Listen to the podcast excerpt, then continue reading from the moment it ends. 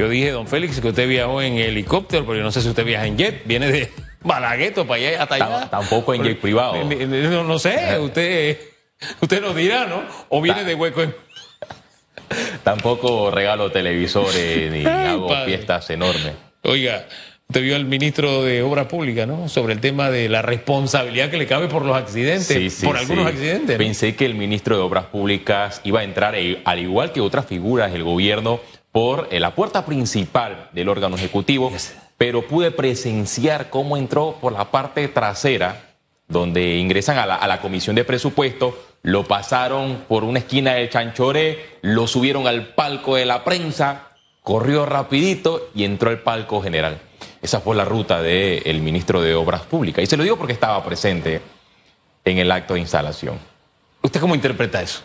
Bueno, que si no la debo, no la temo, y si creo que he hecho una gestión transparente y que si sé que el presidente de la República me va a dar espaldarazos en su discurso, Voy a entrar con la frente en alto porque eso fue lo que vimos ayer en este discurso a la nación porque percibí que el presidente de la República, Laurentino Cortizo, le dio un espaldarazo al ministro de Obras Públicas, Rafael Sabonge, porque el presidente recitó un sinnúmero de obras, proyectos en ejecución y que llama la atención porque hay ciudadanos que perciben que esto no se está dando.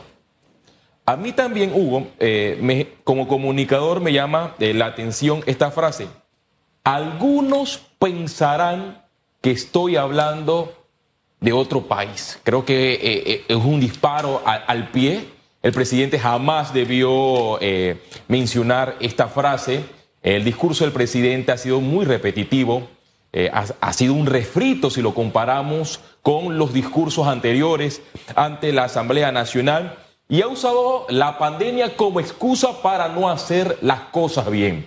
El presidente Laurentino Cortizo tuvo la oportunidad para marcar un precedente en la República de Panamá para ser el presidente más transparente de esta nación, cosa que no se hizo en la pandemia donde hubo mucha opacidad con el tema de la contratación pública, porque se estableció un estado de emergencia donde hubo compra directa y los ciudadanos se preguntaban, ¿Qué va a hacer el gobierno nacional con tantas compras? Y aquí se dijo que una vez a la semana, no recuerdo ya si era los jueves, los miércoles de rendición de cuentas, los ciudadanos iban a conocer eh, la gestión del presidente Laurentino Cortizo con relación al manejo de la pandemia.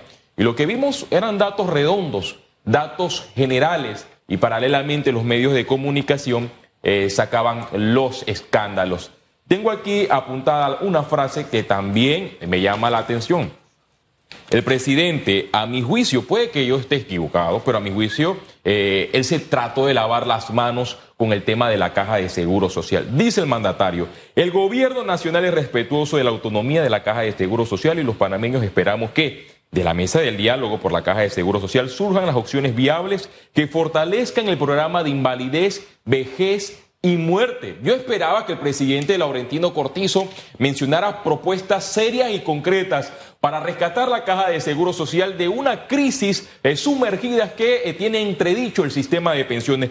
Y les voy a dar un dato con relación al sistema de pensiones de la Caja de Seguro Social y su déficit.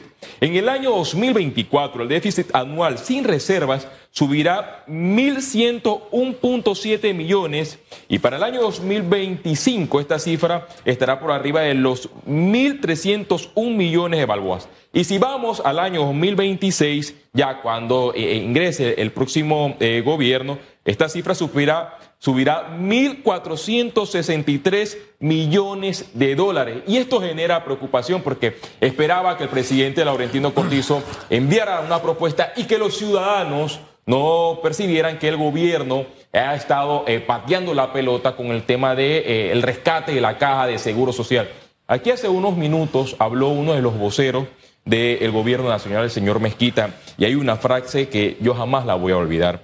Y él, él, señaló en su momento que no hay capital político para hacer cambios en la caja de seguro social Y pareciera que eso es lo que estamos viendo, donde están pateando la pelota de un lado a otro, donde el director de la Caja de Seguro Social dice que eh, vamos a esperar el informe de la OIT, el informe llega a Panamá, dice vamos a instalarlo, ahora no, vamos a esperar que venga la OIT a sustentar dicho informe eh, para eh, rescatar la Caja de Seguro Social en esta crisis que todos conocemos que es una bomba que si no le estalla a este gobierno, le va a estallar al próximo en eh, los primeros días de gestión, Hugo.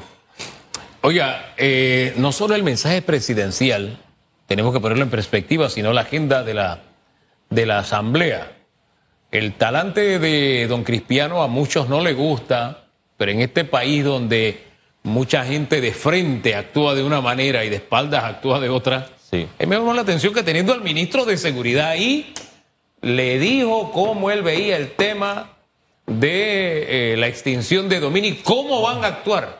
Y me llama la atención que el presidente no asume este tema como un asunto de Estado. O sea, ese es como el proyecto de Pino, él es un órgano aparte. No sé, no sé. Yo no sé qué lectura tiene usted. Hugo, eh, en uno de mis eh, últimos comentarios del año 2022, yo mencioné que pareciera que el ministro de Seguridad, eh, Pino, no pertenece al órgano ejecutivo porque es lo que se, y uso esta frase, las personas perciben que lo han dejado solo. Solo como, eh, bueno, a él se le ocurrió la idea de la ley de extinción de dominio y el presidente Laurentino Cortizo no hace nada para eh, tener un diálogo franco con los diputados de la Asamblea Nacional, como ocurre en algunos proyectos de ley que no son para nada transparentes.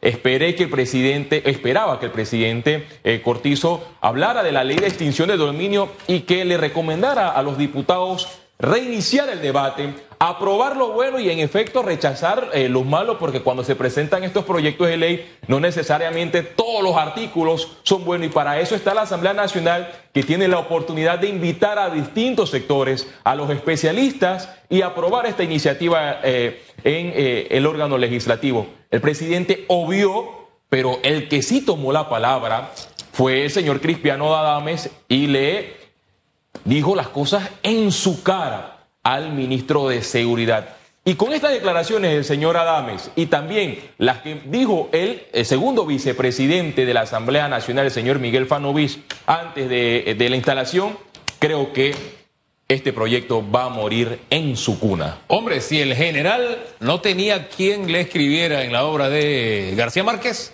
acá es el comisionado en retiro, no tiene quien lo defienda. Aparentemente. Gracias, don Félix. Gracias. Usted va a estar con Susan haciendo bancorna, me imagino. Sí, sí, sí. Esos doble salario suyo, ¿no? Espero que, usted, eh, eh, espero que usted le vaya bien en, su gira internacional. vamos a hacer una auditoría con el Contralor. Entrevistamos al Contralor hoy. Vamos a tener un programa especial sobre los censos en debate abierto. Dejo ese, ese paquete especial eh, y regreso el 26, para que usted lo anote, el jueves 26 yo estoy aquí sentado, primero Dios, para que no haya enredo. Espero que suba en sus redes eh, partiendo desde su jet privado. Vio, sea serio, sea serio. Yo no voy a subir tanto como Susan, pero algo pondré ahí en las redes sociales de lo que estamos haciendo en familia.